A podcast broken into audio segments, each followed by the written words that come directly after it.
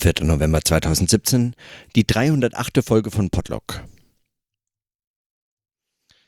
Gestern habe ich kurz über den Zusammenhang von Leben, Arbeiten, Denken nochmal anders, nämlich im Anschluss an Stefan Poromka nachgedacht und, und, und weil mich die Frage beschäftigt hat äh, und, und weil es mich auch erinnert hat an so ein paar Überlegungen, die ich von Hannah Arendt schon äh, einmal äh, im Podlog diskutiert hatte. Und ich habe heute nochmal nachgesehen, es war in der 29. Folge am 29. Januar 2017 und äh, da hatte ich schon einen kurzen Ausschnitt äh, von Hannah Arendt aus dem Denktagebuch dazu äh, gelesen. Und gestern hat, also meine Erinnerung hat mich so ein bisschen im Stich gelassen. Bei Arendt war das nicht unterschieden als ein, also äh, Leben und Denken als so gänzlich voneinander unterschieden, sondern am Schluss schreibt sie von diesem kurzen Eintrag im Denktagebuch sogar äh, Leben, ähm, nee, Arbeiten, Denken und Lieben seien die drei Modi des, des Lebens, des schieren Lebens, aus denen nie eine Welt entsteht. Und äh, also sie stellt das dem nicht so gegenüber, aber äh, der Text ist trotzdem noch so ein bisschen umfangreich, also anspruchsvoller. Ähm, dieser auch, diese auch nur kleine Notiz. Und äh, es gibt immer noch zumindest so etwas, was sich lohnt, zurückzukommen dazu, auch wenn ich das schon äh, besprochen hatte am 29. schon, weil mir das nicht verfügbar ist, was, also ich hätte es mir nochmal anhören können, aber ich dachte, ich trage heute einfach nach, was mir was mir jetzt, also in der meiner jetzigen Beschäftigung mit dem Text nochmal ähm, so an Gedanken kommen. Denn es geht in dem Fall äh, um die Unterscheidung von von Arbeiten, äh, von Denken, Arbeiten und Leben, also diesen drei Begriffen. Und sie äh, formuliert dabei eigentlich den, das, das Leben als diese, dieses, äh, dieses nicht bloß Gegebene, sondern das immer die Arbeit erfordert, um überhaupt nur am Leben zu sein. Dass aber das Leben also mehr wird als, äh, als das schiere Leben oder das bloße Leben, äh, da, damit es ein lebendiges Leben ist, dazu braucht es das Denken. So schreibt Arendt hier, es bedarf einer fortwährenden Anstrengung, um nur am Leben zu bleiben. Und diese Anstrengung hat den gleichen Charakter des Kreislaufs wie das Leben, ja ist an dessen verzehrenden Kreislauf gebunden. Diese Anstrengung nennen wir Arbeit. Die Arbeit hat so wenig Resultat aufzuweisen wie Leben und Denken. Arbeit ist in gewissem Sinne Leben. In dieser Anstrengung lebt das Leben ausdrücklich, aber es ist nicht lebendiges Leben. Zum Leben, das resultatlos ist, gehört die Anstrengung der verzehrenden Arbeit, ohne die es nicht am Leben bleibt, und zu ihm gehört die Anstrengung des Denkens, ohne dass es nicht lebendig ist. Arbeit und Denken bleiben resultatlos wie das Leben selbst, sie sind die menschlichen Modi des Lebendigseins alles herstellen, auch das Aufschreiben des Gedachten oder das Fabrizieren von Werkzeugen, die der Arbeit und nicht weiterer Fabrikationen dienen, ist bereits die Flucht aus der Resultatlosigkeit des schieren Lebendigseins. Das Überdauern ist bezahlt mit Tod. Nur das Tote, der tote Buchstabe überdauert das lebendige Wort. Nur ein neues Leben kann diese Toten zum Leben wiedererwecken, um sie dann gleich wieder dem Tode und dem Dauern anheimzugeben. Ohne diese Flucht aus dem Leben gäbe es keine Welt, aber nur solange es ausgemacht ist, dass neues Leben in die Welt aus ihrem Tode wieder zu erwecken, erwecken wird, kann ich Welt herstellen oder mich dem Anspruch des schier Lebendigseins, dem Arbeiten und Denken entziehen. Es ist also an dieser Stelle, äh, würde ich sagen, entscheidend darauf hinzuweisen, dass sie dem, dass sie, dass sie die Schrift das Schreiben, den, den toten Buchstaben als das Ende der gesprochenen Sprache, als eigentliche, sagen, welterzeugende, äh, als welterzeugende äh, Macht beschreibt, als ein, als eben das, was uns überhaupt als erlaubt, äh, Welt zu erzeugen, die sich, die sagen, die ein Resultat darstellt.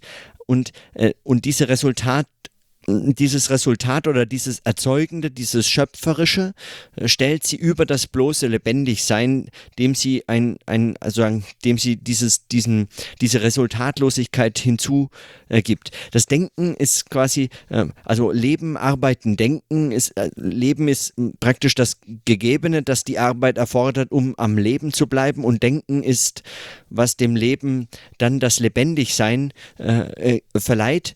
Aber alle drei Modi sind äh, resultatlos. Und erst das Herstellen und erst das wieder dem Leben entziehende, das dem Toten überantwortende, das Schreiben, die Schrift ist dann etwas, das ein Resultat erzeugen kann und äh, etwas auf Dauer stellt. Und es wird dann immer wieder mit Leben ähm, äh, wiedererweckt, aber nur um es wieder äh, dem Tod und der Dauer anheimzugeben. So, so ungefähr diese Überlegung dort. Meines Erachtens ist das aber also in meinen, ich würde sagen, nach den Überlegungen der letzten 300 Folgen oder so, muss ich äh, äh, überzeugen mich diese überzeugen mich diese Gegenüberstellungen in der Form nicht mehr so einfach. Also weil äh, ich meine, dass das Leben als etwas äh, schier Gegebenes äh, und, und sagen, die Arbeit, die es am Leben hält und das Denken, das es lebendig hält, soweit würde ich mitgehen, aber diese, Über, diese Überzeugung, dass, äh, dass das alles in so ein, also mir scheint, wenn man das, äh, wenn man diesen, diesen Gedanken der Resultatlosigkeit ernst nehmen möchte, dann braucht man dafür aber einen sehr negativen oder eher einen, einen, ähm, äh, einen abschätzigen Begriff von äh, Resultat. Also Resultat eigentlich etwas als äh, etwas selbst vollkommen Verlorenes. Etwas, das, also es kann überhaupt niemandem dann dabei um ein Resultat gehen. Und wenn man an das Interview Interview denkt, dass sie, äh, ähm, ähm, dass sie einmal Günter Gauss im Fernsehen für das Fernsehen gegeben hat, in, in, wenn man an dieses Interview denkt, äh, dann äh, erinnere ich noch äh, gut vor allem die, die Überlegung, wenn sie sagt, äh, dass sie, dass sie eigentlich nur schreibt, weil sie, also nur aufschreibt, weil sie es äh, nicht vermag, alles, alles nur zu denken, also anspruchsvoll zu denken ohne das Schreiben. Wenn Sie äh, gefragt, wenn Sie schreiben, so dient es Ihrem eigenen weiteren Erkennen. Ja, sagt sie, weil jetzt bestimmte Dinge festgelegt sind. Nehmen wir an, man hätte ein sehr gutes Gedächtnis, sodass man wirklich alles behält, was man denkt. Ich zweifle sehr daran, dass ich, da ich meine Faulheit kenne, dass ich je irgendetwas notiert hätte. Worauf es mir ankommt, ist der Denkprozess selber. Wenn ich das habe, bin ich persönlich ganz zufrieden. Wenn es mir dann gelingt, es im Schreiben adäquat auszudrücken, bin ich auch wieder zufrieden. So, also wenn man, wenn man diese Stellen zusammenliest, dann äh, fragt man sich, geht es ihr um ein Lebendigsein oder hat sie einen wirklich äh, äh, oder drückt sich darin eigentlich ein, ein verächtlicher, äh, ein verächtlicher Begriff von Resultat aus? Der wäre mir nicht unsympathisch. Also das, das halte ich für interessant, wenn man vielleicht nicht verächtlich, aber äh, wenn man zumindest, äh, wenn man zumindest das Resultat als etwas, sagen, ständig überschätztes äh, versucht zu denken, dann eigentlich als diese Anschlusslosigkeit, als etwas Totes äh, beschreibt, das in der Schrift zwar abgelegt und auch gewertschätzt werden kann, aber immer dieses, äh, dieses lebendigen Denkens erfordert, dass es ähm, dass mit ihm etwas anfängt, dass also und zwar äh, in diesem doppelten Sinne. Also etwas mit ihm tut, aber auch etwas immer Neues anfängt. Etwas, das also äh,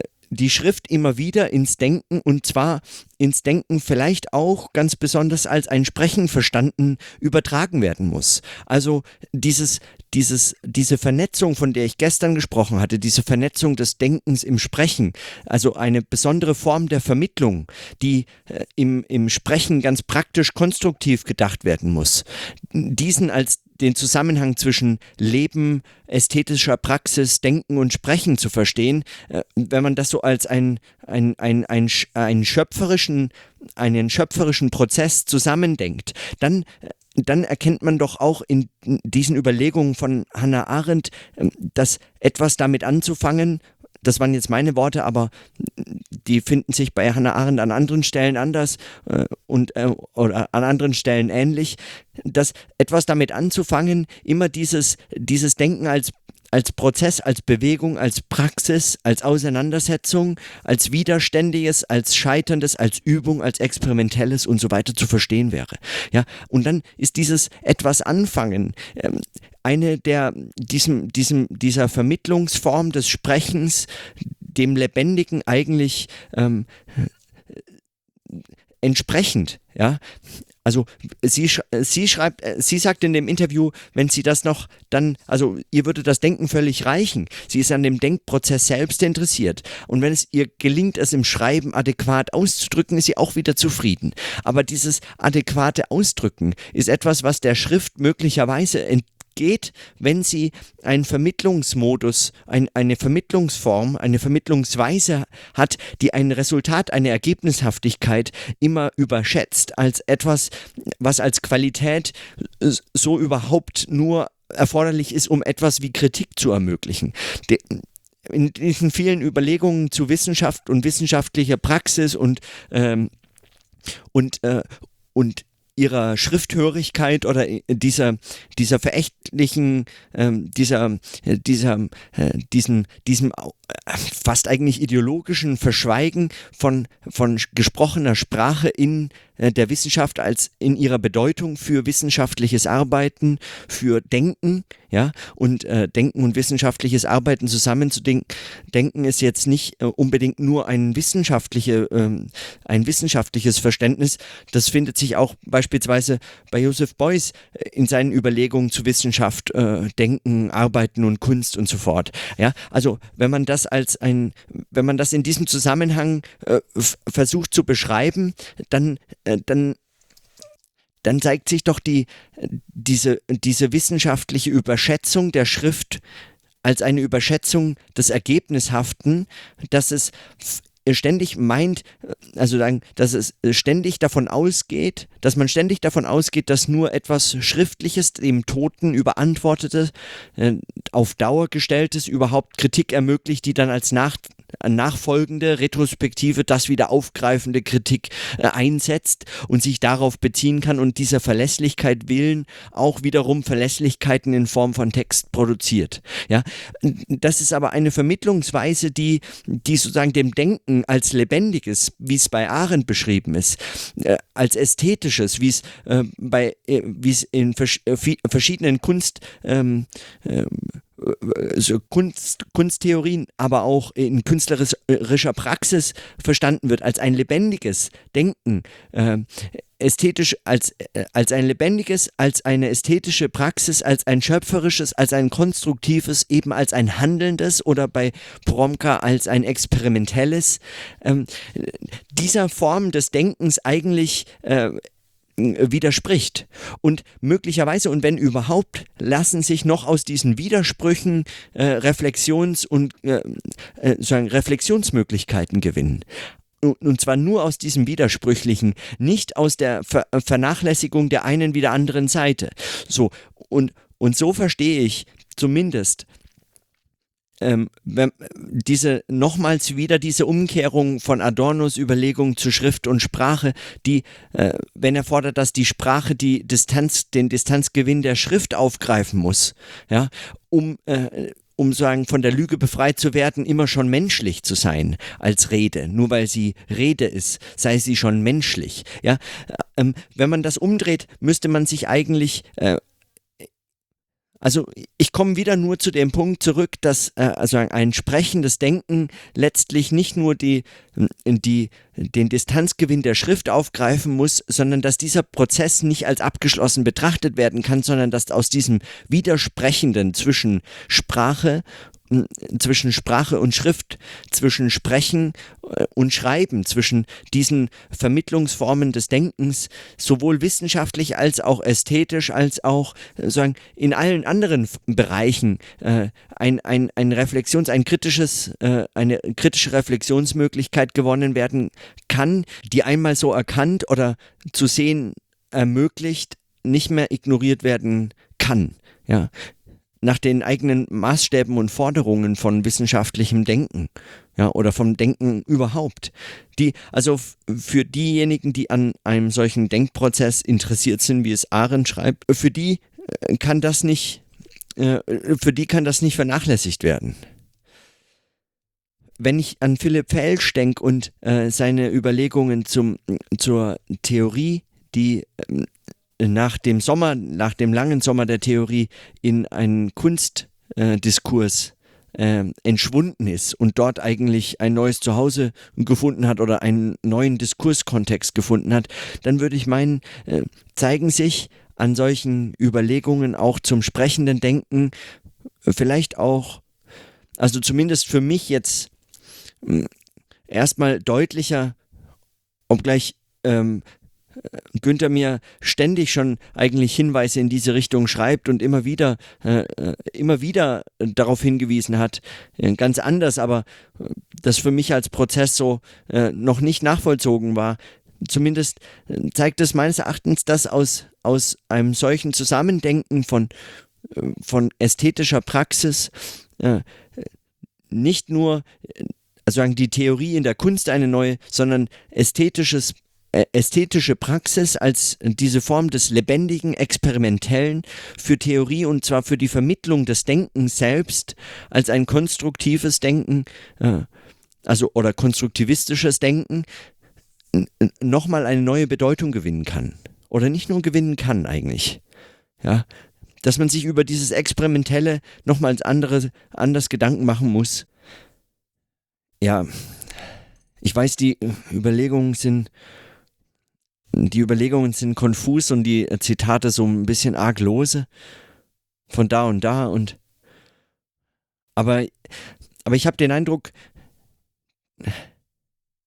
das Jahr geht so langsam zur Neige und so, aber und mein Projekt kommt an ein mir immer deutlicher auch sagen hörbares Ende, also ein, an ein hörbares vorläufiges Ende es erzeugt für mich auch so eine gewisse, äh, so, äh, so eine gewisse, ähm, nicht ein, also kein Druck, aber ein, ähm, aber ein, also sagen, eine Aufregung, eine, äh, eine Anspannung, die, äh, die zugleich mich wie hellhörig werden lässt für äh, so Bezüge und, ähm, und Rekurse und, und Wiederaufgreifen von Themen, die schon einmal aufgetreten sind. Die, die mich schon beschäftigt hatten und jetzt nochmal ganz anders zur Sprache kommen. Ja, am 29 am 29. Januar hatte ich noch nicht diese Überlegung zum sprechenden Denken in der Form ent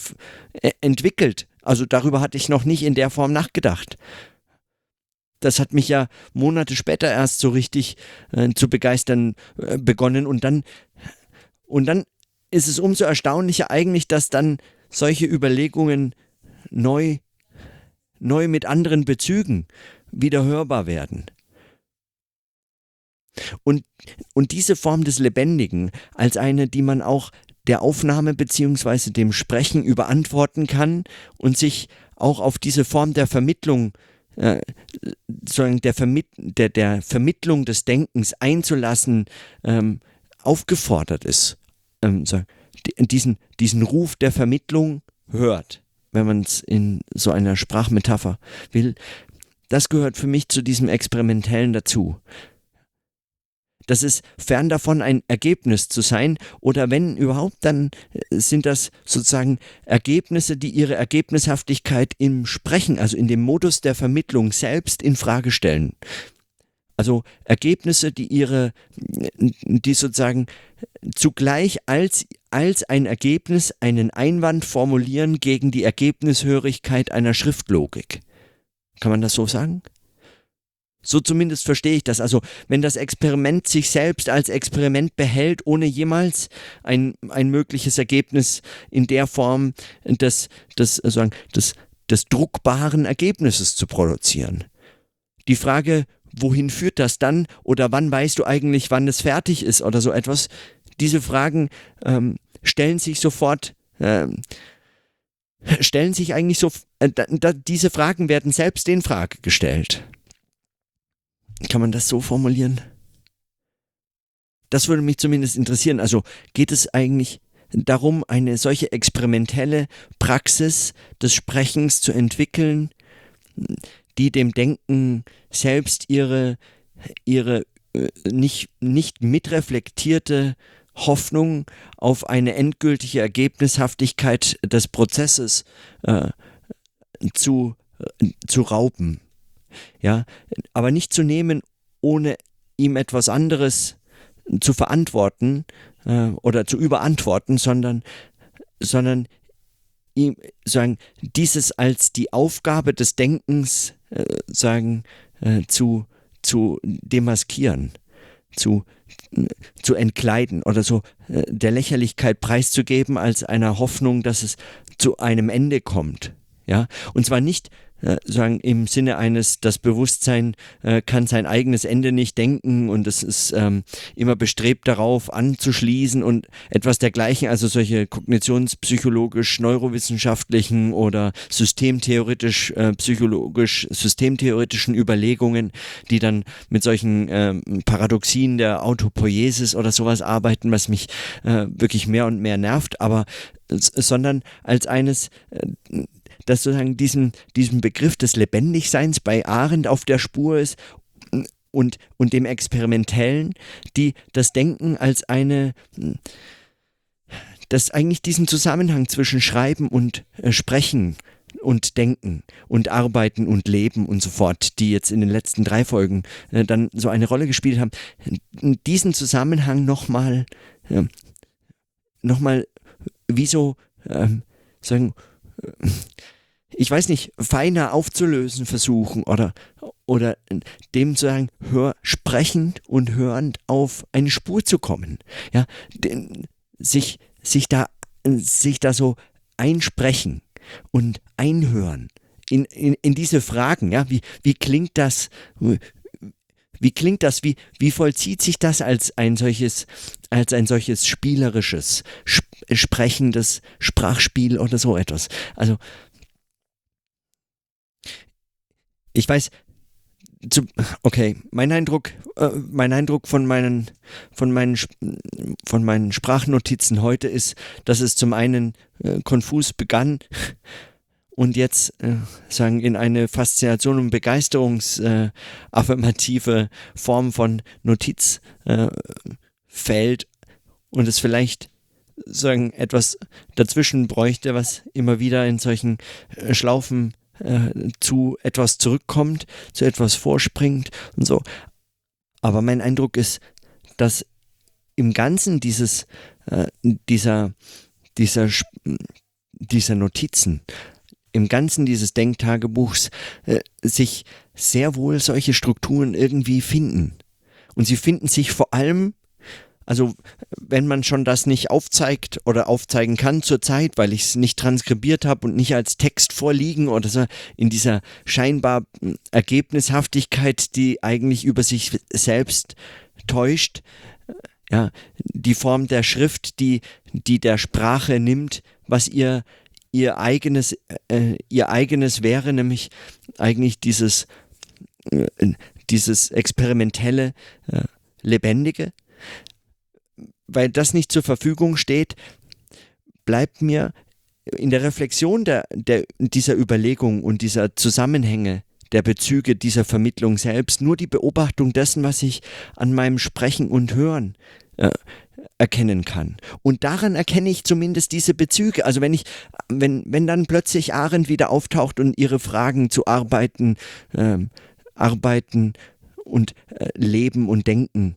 leben, arbeiten, denken, und dem Lebendigsein und dann sich neue Texte einfinden, die, die damit verknüpft werden und dann eigentlich so Beziehungen zwischen all den Überlegungen hm, entstehen, die, die mir vorher nie hätten einfallen können, die in diesem ganzen und das zeigt doch diese Bewegung, oder das zeigt doch Denken als eine Bewegung, als